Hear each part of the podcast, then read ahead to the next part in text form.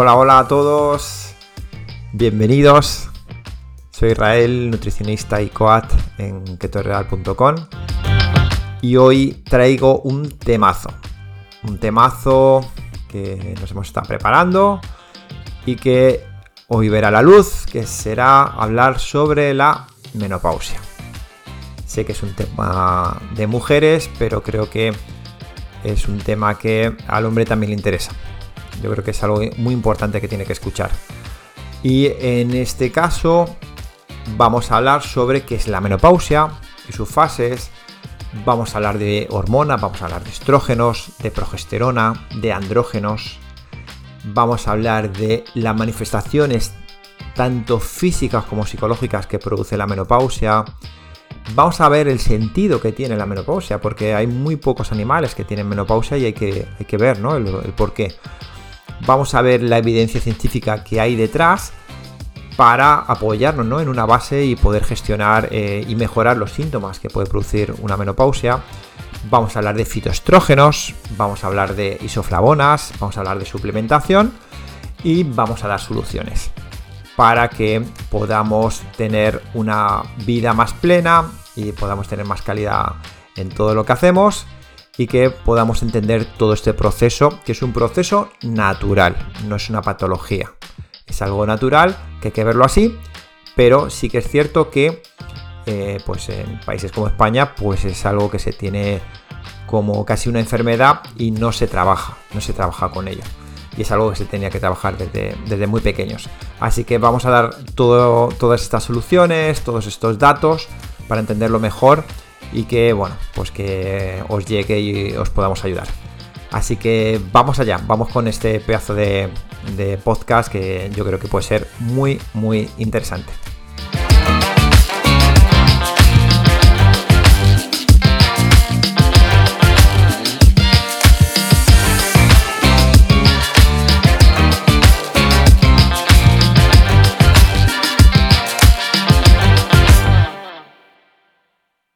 Bien, pues vamos con este tema tan interesante que tendría que ser tratado pues eh, más a menudo y que sobre todo de, pequeñas eh, la mujer tuviera en claro lo que es la menopausia y que es un proceso evolutivo normal pero que no es una patología que es lo como se está tratando a día de hoy pues en, Estados Unidos, en Europa, en muchos países eh, desarrollados pues se ve como, como algo súper negativo y sin embargo en otros países asiáticos pues se ve como un salto de nivel, ¿no? Entonces, eh, de primeras explicar que la menopausia pues es cuando hay un cese definitivo de la función ovárica de la mujer. Es decir, que hay una caída de los niveles hormonales de estrógenos y progesterona principalmente. Para decir que una mujer está en menopausia, pues eh, desde su última menstruación ha tenido que pasar un año completo sin tener la regla. Eso sería estar en menopausia. Lo que suele pasar en este periodo es que hay un gran cambio hormonal y eh, causa modificaciones tanto físicas como psicológicas. Es decir, que sí que hay cambios, pero son cambios que hay que entender por qué suceden la edad media que se, ve en todos los estudios y libros es que a partir de los 50 es cuando llega esa menopausia. Por desgracia, en consulta vemos que esa edad eh, se adelanta bastante. Nosotros estamos viendo muchos pacientes que eh, con 42, 43 años ya están en plena menopausia. Y vemos que, bueno, pues pueden ser dos causas. Primero, pues eh, posiblemente una eh, mala gestión de estrés, eh, mm, mala alimentación, mala actividad, poco tiempo para, para, ellas, dedicarse a la familia de pleno y abandonarse, eso lo vemos mucho. Al final esto trastoca todo. Y luego por otro lado también pues vemos pues muchas mujeres por tener pues a lo mejor quistes en los ovarios, enfermedades o causas que tienen que hay una operación detrás hay un vaciado y al final se le genera una menopausia forzada, ¿no? eh, por estas dos cosas vemos que pues hay muchos casos donde no es la media 50 y lo vemos que sucede bastante antes. Pero bueno, si nos apoyamos en la literatura, a partir de los 50-51 años es cuando llegaría esa menopausia. Y digamos que en resumen, de 40 a 50 está la premenopausia, de 50 a 60, digamos que ahí es donde estamos viviendo en la menopausia, y la posmenopausia pues sería a partir de 60. Eso es, digamos, lo que tendríamos que conocer en este aspecto en nomenclaturas. Y ahora vamos a ver pues eh, las partes o cómo eh, influyen en, cuestiones hormonales. Vamos primero a enfocarnos en el cambio de, de lo que es la segregación o la bajada de, estrógenos. ¿Vale? Entonces, primero, ¿qué sucede? Que en la edad reproductiva, el tener esos estrógenos nos eh, ayudan, si hablamos del ovario, pues favorecen en la maduración de los ciclos hormonales. Si hablamos del útero, ayuda a la maduración del desarrollo del tejido y, de la lubricación. En el tema de, de, las mamas, de los pechos, pues favorece a su desarrollo y eh, preparan a la glándula mamaria para la lactancia. Si hablamos de corazón, pues esos estrógenos es un protector de las placas de las grasas, de los vasos sanguíneos. Si hablamos del hígado, vemos que esos estrógenos controlan el metabolismo del colesterol, ayuda también a, en tema de huesos, eh, favorecen el mantenimiento de la masa ósea y en el tema de cerebro, pues también mantiene lo que es la temperatura corporal y colaboran eh, también en el proceso de memoria, ¿vale? O sea, como veis, los estrógenos, pues es una hormona esencial para la mujer. ¿Qué pasa? Que cuando llega la menopausia, pues esos estrógenos bajan. Digamos que la naturaleza eh, entiende que eh, como ya la mujer ya no es fértil, pues ya no necesita ese trabajo hormonal. Y entonces, pues cuando bajan los estrógenos, si vemos en la parte ovario, pues vemos que hay ausencia, ausencia de reglas. Si vemos en el tema de útero, pues vemos que hay sequedad vaginal. Eh, en el tema de pecho, pues aumenta el tejido graso y se pierde volumen. Vemos que en el tema de corazón, sí que a partir de los 50 años la mujer tiene mayor riesgo de enfermedades cardiovasculares. Eh, en el tema de hígado, pues también aumenta los valores de, colesterol y triglicéridos. Muchas mujeres que están con nosotros no lo, comentan, ¿no? Pues a partir de esta edad, pues empezó a subir el colesterol, ¿no? Los triglicéridos sin haber cambiado nada, ¿no? También el tema de huesos, pues la osteoporosis está ahí, hay, eh, digamos, eh, mayor riesgo de fracturas. Y en el tema del cerebro, pues empieza a fluctuar todo lo que es el tema de esos focos y eh, también empieza a haber alteraciones de memoria, ¿no? Eh, yo muchas veces con mi madre me río porque al final a, los hermanos, pues a cada uno, pues nos llama con el nombre distinto, ¿no? a de nada es como que cada uno nos cambia el nombre hasta que ya, a partir del cuarto ya más o menos ya acierta, ¿no? Y bueno, pues son cosas normales, ¿vale? Que, que supone pues esa baja de estrógenos. Bien, y si hablamos de la bajada de progesterona, que sucede pues ya en la premenopausia, pues ya vemos donde hay ciclos irregulares, donde hay reglas o más abundantes en sangrados y, puede ser que luego también sean más cortas. Hay sequedad vaginal, con esto también va asociado pues la falta de líbido. Y luego pues también vemos que hay incontinencias, el tránsito es más lento, ya que la progesterona influye en la regulación del músculo liso y la regulación de los esfínteres.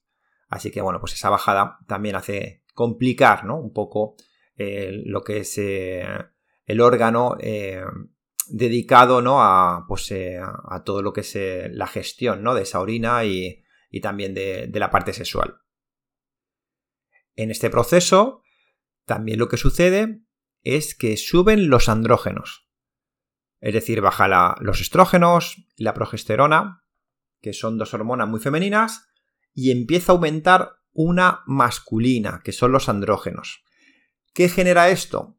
Pues cambios en la piel y puede aparecer, por ejemplo, vello en la, cara. Por eso, pues, a partir de esos 50 años, pues vemos mujeres, ¿no? Que tienen que ir a, depilarse, ¿no? lo que es eh, la barbilla o el bigote.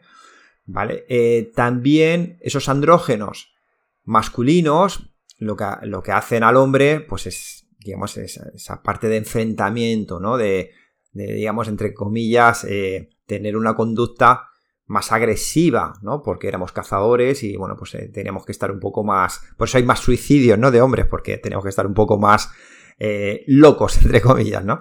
Entonces, bueno, pues esos andrógenos lo que hacen a la mujer es que de repente le puede generar eh, enfados, enfados que antes pues no, no, eran normales y ahora pues enfadan de una manera más sencilla o conductas mucho más, mucho más alteradas, ¿vale? Y son cosas que es cierto que hablamos a diario con mujeres que ya están en menopausia y efectivamente nos confirman que a lo mejor eran personas muy tranquilas y de repente ahora pues eh, hay cosas que le duelen más que antes pues eh, era, era, algo normal, ¿no? Y también es importante entender que cuando bajan los estrógenos y la progesterona, que son las hormonas de la mujer, y sube el del hombre, lo que es los andrógenos, esto genera una redistribución de la grasa corporal.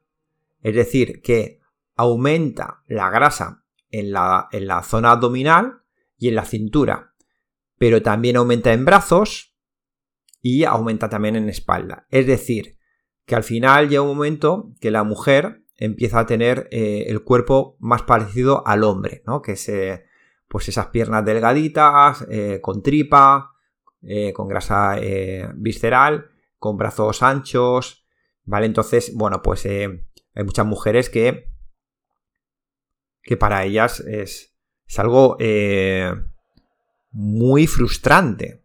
Porque imagínate, ¿no? Que has tenido a lo mejor un cuerpo, como se dice, ¿no? De guitarra, donde tu cintura ha sido pequeña y no has tenido casi tripa, la has tenido bastante lisa. Y de repente, gramo que coges va a tu tripa. Y te empieza a generar una tripa que nunca has tenido. ¿Qué genera? Pues que no te puedas mirar ni al espejo. ¿Vale? Todo eso os lo cuento porque son historias que nos comentan y posiblemente tú si nos escuchas eh, y estás en menopausia, pues a lo mejor entiendas de lo que estamos hablando. Y es algo que, eh, pues, pues hace que, muchas de ellas no se puedan mirar ni al espejo. Y luego aparte, también condiciona a la hora de vestir. Si yo de repente eh, ya tengo más tripa, tengo más brazo y, tengo más cintura y mis piernas son más pequeñitas, pues a lo mejor lo que voy a comprarme y por eso lo vemos muy a menudo en personas que, sobrepasan los 50-60 años, pues ya son más blusas anchas, que me tapen los brazos, que me tapen la tripa, con faldas, ¿vale? Que intentar guardar todo, ¿no? Todo esa grasa que de repente ha, salido y por eso vemos que son perfiles eh, muy parecidos a la hora de, vestir, ¿no? Y también, sobre todo, también el tema de la grasa en el brazo es eh, muy característico donde pues eh, aunque no estés con mucho sobrepeso obesidad, de repente pues la grasa se acumula en el tríceps y, bueno pues cae. ¿Vale? Entonces bueno pues como veis la naturaleza digamos que abandona un poco ahí a la mujer porque la mujer pues realmente pues estaba diseñada para procrear y de repente hemos multiplicado la esperanza de vida hasta los 100 años.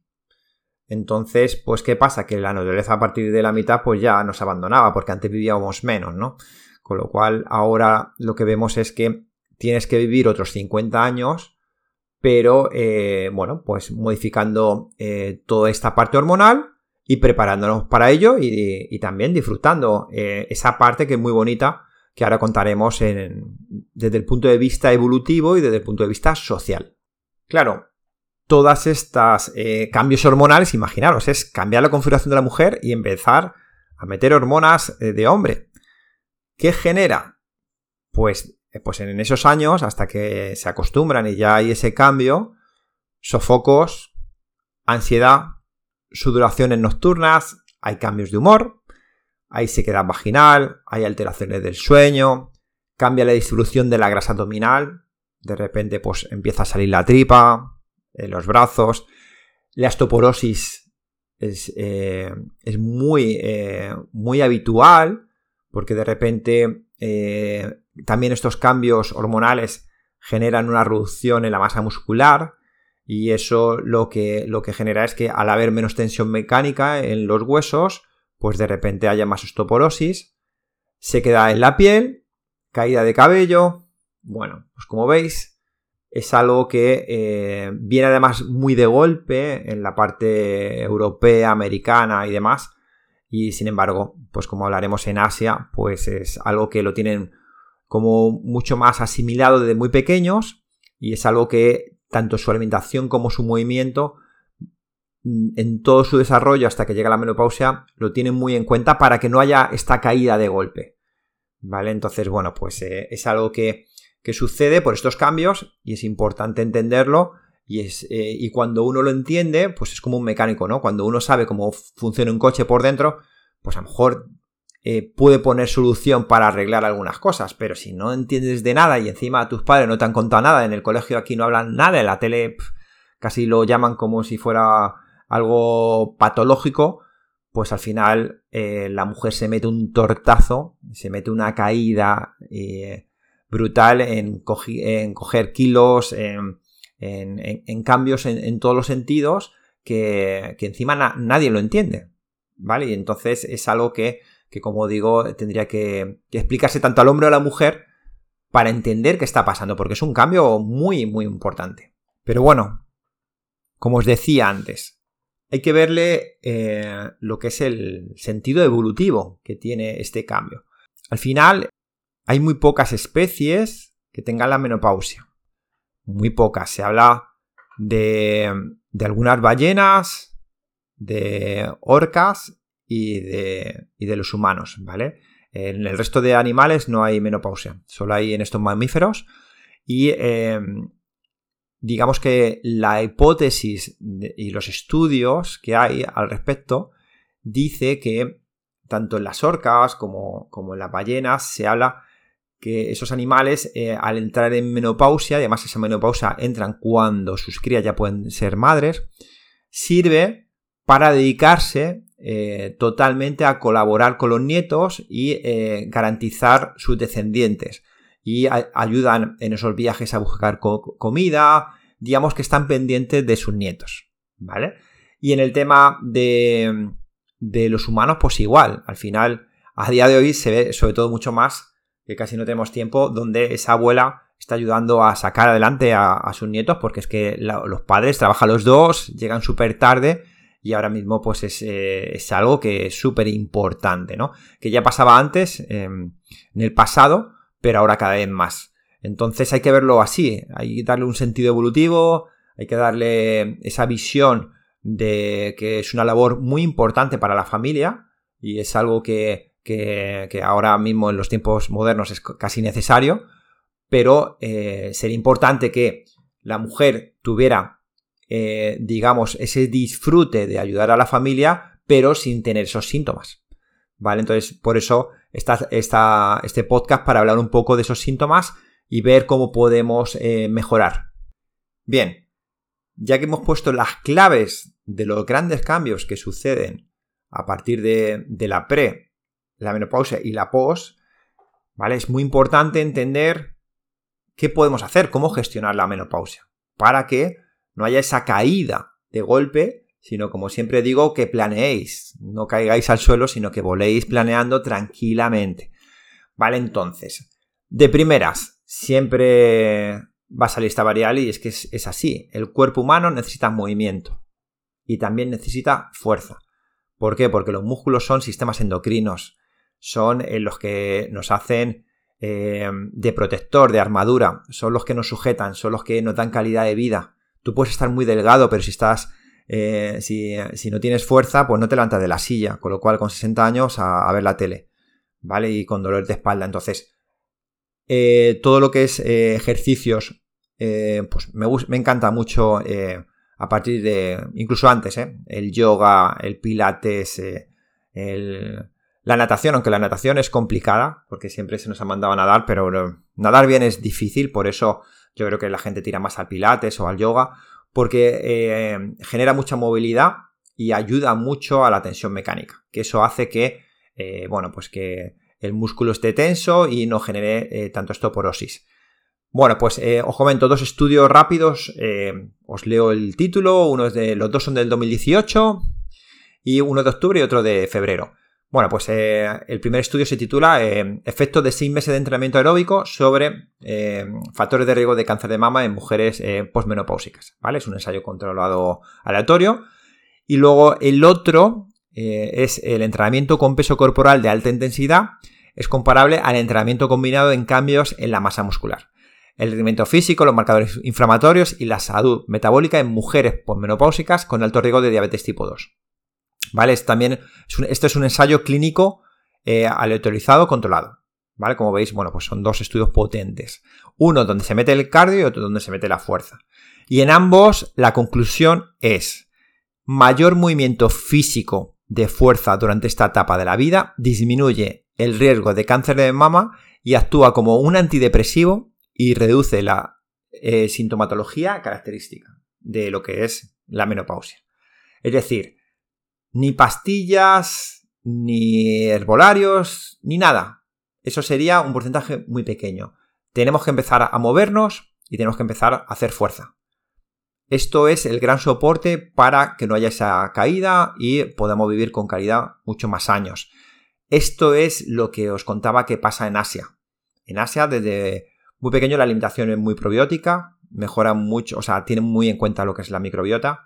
Y luego, aparte, eh, están continuamente haciendo tai chi, lo ves en los parques, que hay mucha movilidad, eh, hacen muchos ejercicios en parques, ¿no? Que eh, se cuelgan.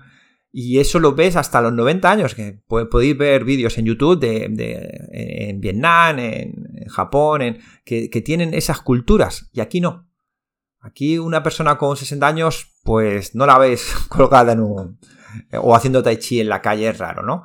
Por suerte, como os digo, está ya ese, yoga, que yoga hay yoga muy potentes, ese, em, digamos, pues esos ejercicios en los gimnasios también, que ya hay muchas clases también eh, muy orientadas, ¿no? A, esa fuerza y ese aeróbico a un nivel eh, adecuado.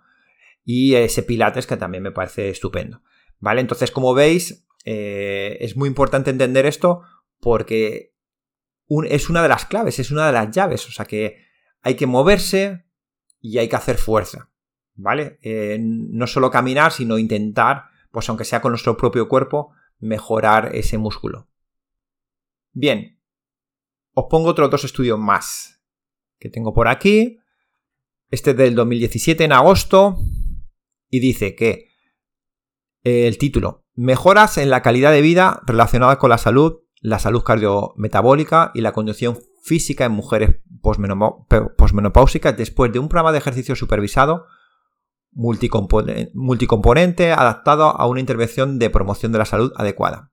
Vale, es un estudio multigrupo y luego tenemos otro estudio que este es del 2019, un programa de ejercicios acuáticos basado en saltos de alta intensidad, mejora la densidad mineral ósea y la actitud funcional en mujeres postmenopáusicas.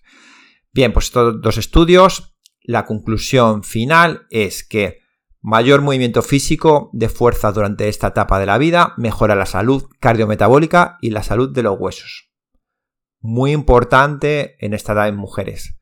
Así que como veis, cuatro estudios que lo dejan muy claro y que eh, si queremos, eh, si tenemos 50 y nos faltan otros 60 por vivir, que por favor, cuando nos jubilemos, disfrutemos la vida porque somos capaces de movernos y de viajar y de. y posiblemente si nos cuidamos en movilidad, va a influir también eh, psicológicamente, porque te ves capaz de.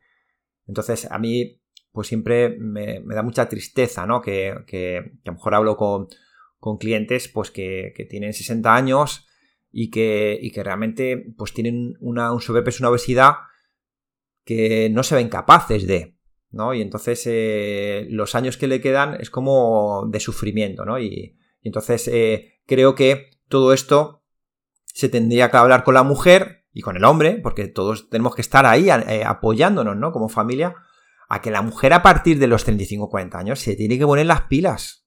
Pero es que es, es su momento. O sea, a partir de 40, imaginaros, poneros como la Jennifer López, a tope, a tope, a tope, porque así podemos disfrutar más un viaje una comida de ese vinito o de lo que queráis, o de vuestros nietos, de vuestros hijos, pero por favor, la actividad deportiva es algo que tenéis que empezar a plantear si no lo tenéis ya en vuestro modelo. Bueno, pues ya que hemos dejado el tema del deporte, fuerza y que tener claro que a partir de los 35 hay que ponerse a tope, eh, vamos a hablar sobre evidencia científica eh, en el tema alimentario. Entonces, eh, hay muchos estudios con, mujeres en menopausia, pues ensayos controlados, bueno, incluso también en premenopáusicas. entonces, el resumen que vemos con estudios que los pondremos luego juntos en el podcast, vemos que eh, la alimentación en general, ¿vale? las conclusiones que había es que la alimentación basada en comida real, eso está claro. Y preferentemente baja en hidratos de carbono, porque si bajamos en hidratos de carbono también hay un aumento de proteína que a partir de una edad es súper importante tanto en mujer como en hombre, porque si no hay sarcopenia. Bueno, pues esto, eh, y luego pues eh, también eh, pondremos ¿no? de estudios con, alimentos fermentados, que también ayuda mucho en esta época, vemos que disminuye pues, los marcadores de estrés oxidativo, mejora el perfil lipídico de la mujer en menopausia, la depresión y contribuye al descenso de peso. Es decir, que está claro, ¿no? Eso no hay, no hay dudas que, que la alimentación es súper importante en esta época ¿vale? Porque encima cambia el cuerpo y la retención de grasa es eh, muy pronunciada y ¿qué pasa? Que, eh, pues como eh, posiblemente ya lo hemos dicho en otros podcasts, la mujer pues nos llega nos dice, es que mira, en esos últimos nueve meses he cogido 10 kilos, pero es que yo no cambio nada en mi alimentación, está todo igual, ¿no? Y al final lo que está pasando ahí es que sí ha cambiado muchas cosas, pero es que incluso ella se ve igual, pero la masa muscular es mucho menor, porque empieza a descender. Con lo cual, ¿qué genera? Pues que comiendo las mismas calorías de antes, pues a lo mejor metiéndose ese bizcochito, esas galletitas en el desayuno, pues ya su cuerpo no lo maneja bien. Con lo cual, lo que genera es esa subida de peso de golpe sin haber cambiado nada. ¿Vale? Entonces es muy importante esa alimentación basada en comida real y sobre todo que sea baja en carbohidratos. ¿Vale? Nosotros llevamos a mucha gente en dieta keto, mujeres, eh, os diría que el 60% de nuestros clientes son mujeres con en pre o menopáusicas y, eh, vamos, eh, les va como anillo al dedo en el tema de energía, en el tema de mejora en la piel, del pelo, bueno, en todos los sentidos y bueno, y sobre todo pues el, el que bajan de peso a un ritmo muy potente y sobre todo la tripa la tripa la baja muy rápida, porque digamos que hay una regulación hormonal que, hace que no acumulen tanta grasa ¿no? en la tripa. Así que como veis, está claro que el tema de, la alimentación pues tenía que jugar un, papel especial y bueno, pues en nuestro caso, por nuestra experiencia, keto es perfecta, perfecta por esa subida de proteína y por esa regulación hormonal y, porque al final, si se hace una keto bien hecha, es que vamos a quitar todos los ultraprocesados, todos los bollos, eh, todo lo que es eh, un exceso en alcohol, claro que va a ser bueno. Bien, una vez hablado de las bases, que al final, si yo me muevo y hago ejercicio de fuerza y como bien, que me ayuda a regular todo el tema hormonal, lo que va a generar es que también duerma mejor. ¿Vale? Porque es uno de los síntomas que pasa en la menopausia, pero es porque tienes todo desregulado. Entonces, claro, la melatonina pues no se queda atrás, se queda ahí desregulada también. Entonces, si como bien y me muevo, posiblemente duerma mejor y ya tenemos las tres claves ¿no? de, de una vida saludable. Bien, hay algo que se puede hacer en estos casos, que está bastante estudiado también, y es un parche, para mí es un parche, porque si las otras tres no las tienes bien, pues no vale para nada. Pero bueno, que son los fitoestrógenos. ¿Qué es los fitoestrógenos? Pues como su palabra indica, son, eh, son alimentos que se encuentran en las plantas, de ahí lo de fito, y estrógenos es que tiene una actividad estrogénica muy similar a los estrógenos que tiene la mujer, ¿no? Entonces, eh, lo que ayuda es que mejora esa sintomatología que hemos visto antes. Por ejemplo, esto pues es muy, también muy típico en Asia, que es algo que lo tienen muy en cuenta, pero desde pequeños.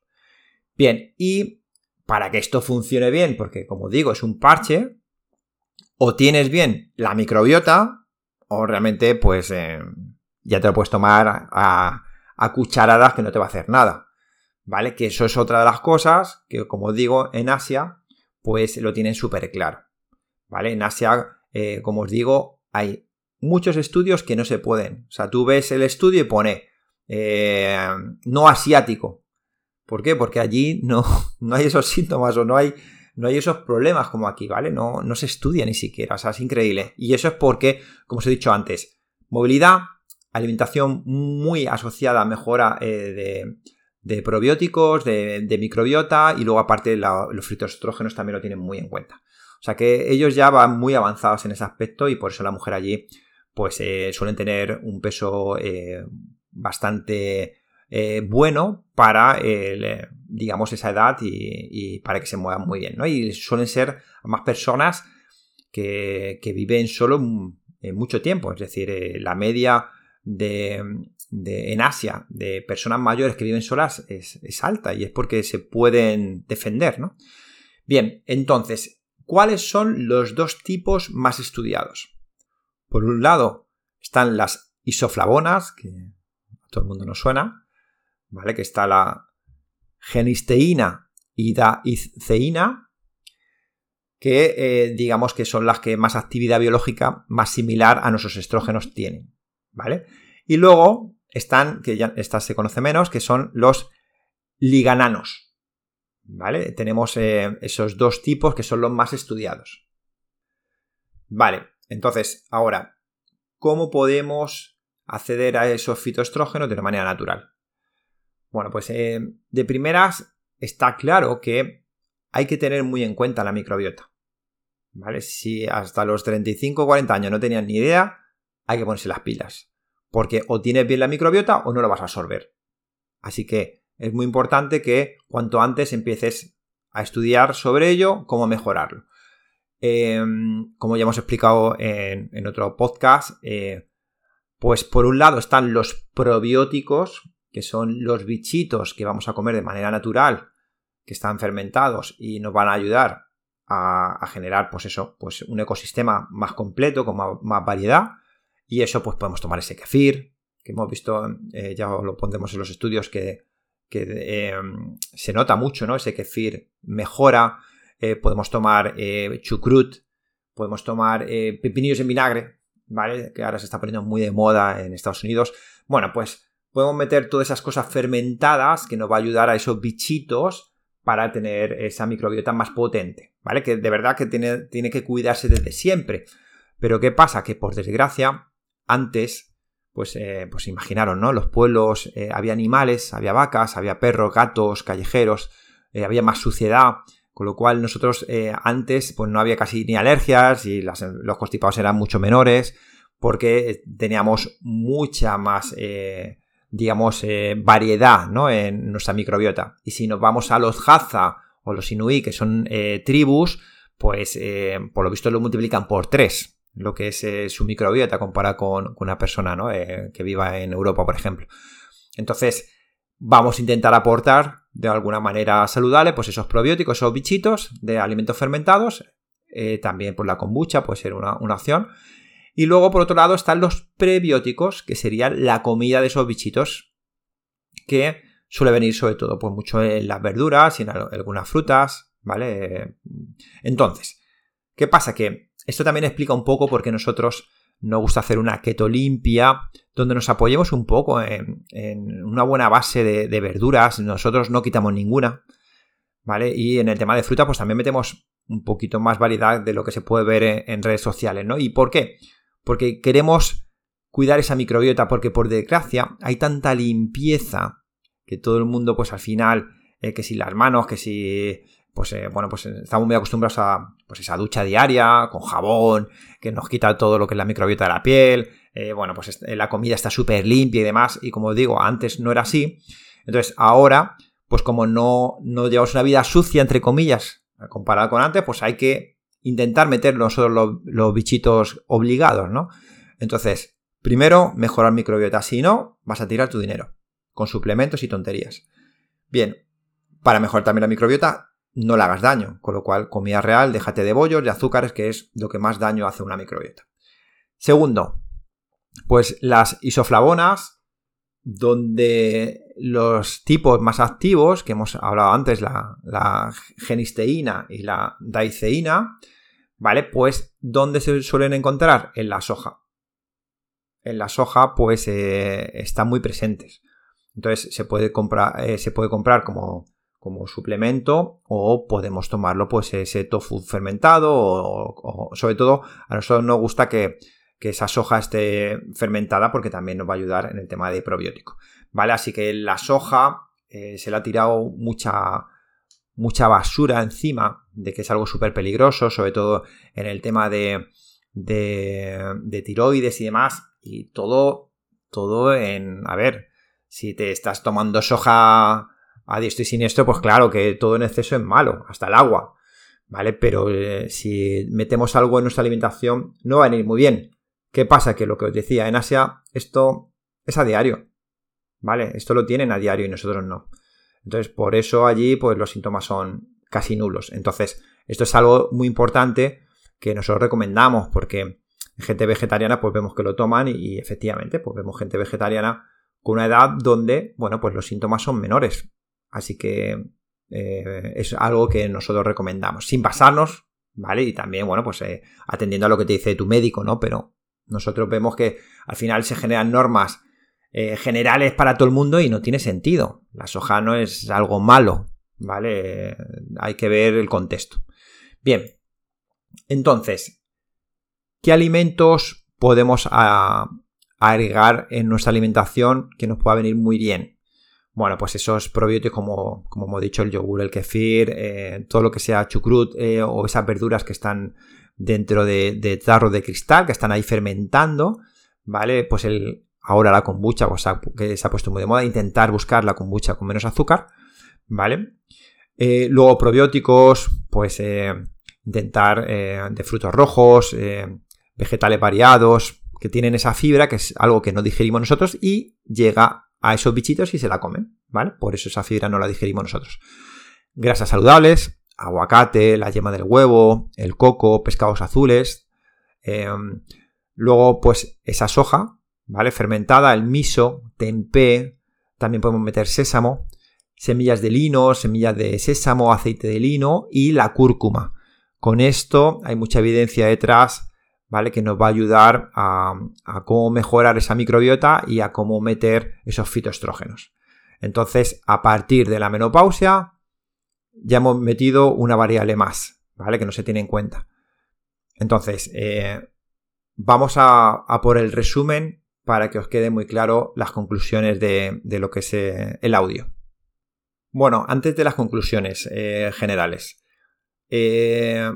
vamos con la suplementación, ¿vale? Por si alguien quiere enterarse un poco de, de cómo suplementar las isoflavonas, ¿vale? Que son las más estudiadas. Eh, aquí tenemos dos estudios, que eh, pues uno es del 2017, el otro es del 2016. En uno pues se titula suplemento de genisteína, ¿vale? que es lo que os hemos dicho antes, eh, y función cardíaca en mujeres posmenopáusicas con síndrome metabólico. ¿vale? Y luego pues las isoflavonas de soja como enfoque de primera línea para el tratamiento de dolencias vasomotoras menopáusicas. ¿vale? Estos son los dos títulos de los estudios y las conclusiones son que la, ingesta de hasta 150 miligramos al día de isoflavonas a través de la dieta o un concentrado en forma de extracto eh, durante varios meses mejoraron los síntomas vasomotores, es decir, los sofocos de la, de la menopausia en comparación con los grupos de placebo, de placebo. Es decir, ahí vemos que, por ejemplo, en este caso, pues sí que ayudaba ¿no? a, esos síntomas de la menopausia, pero como, como veis, bueno, pues es un parche donde si tengo las otras variables bien, posiblemente pues sea un porcentaje pequeñito que me pueda ayudar, igual que la suplementación deportiva, que eso también lo hemos hablado. Tú puedes tomar eh, creatina, lo que quieras, pero como no comas bien y no entrenes bien, la creatina pues no te va a hacer casi efecto, ¿vale? Entonces, esto igual, son cosas que si el resto de cosas la llevo bien, pues yo sí me lo plantearía. Pero si estoy fallando en el tema actividad, pues ni lo pienses. Dedícate a pensar a qué gimnasio te vas a apuntar y qué es el deporte que más te, te enganche y cuál es el que más te encanta. Bueno, pues ahora vamos ya con las soluciones, ¿vale? ¿Qué tenemos que hacer a partir de, muy pronto, ¿vale? Pero bueno, imaginaos a partir de los 40 años, donde ya eh, queremos eh, pensar en un futuro donde eh, el cambio hormonal pues resulte anecdótico incluso.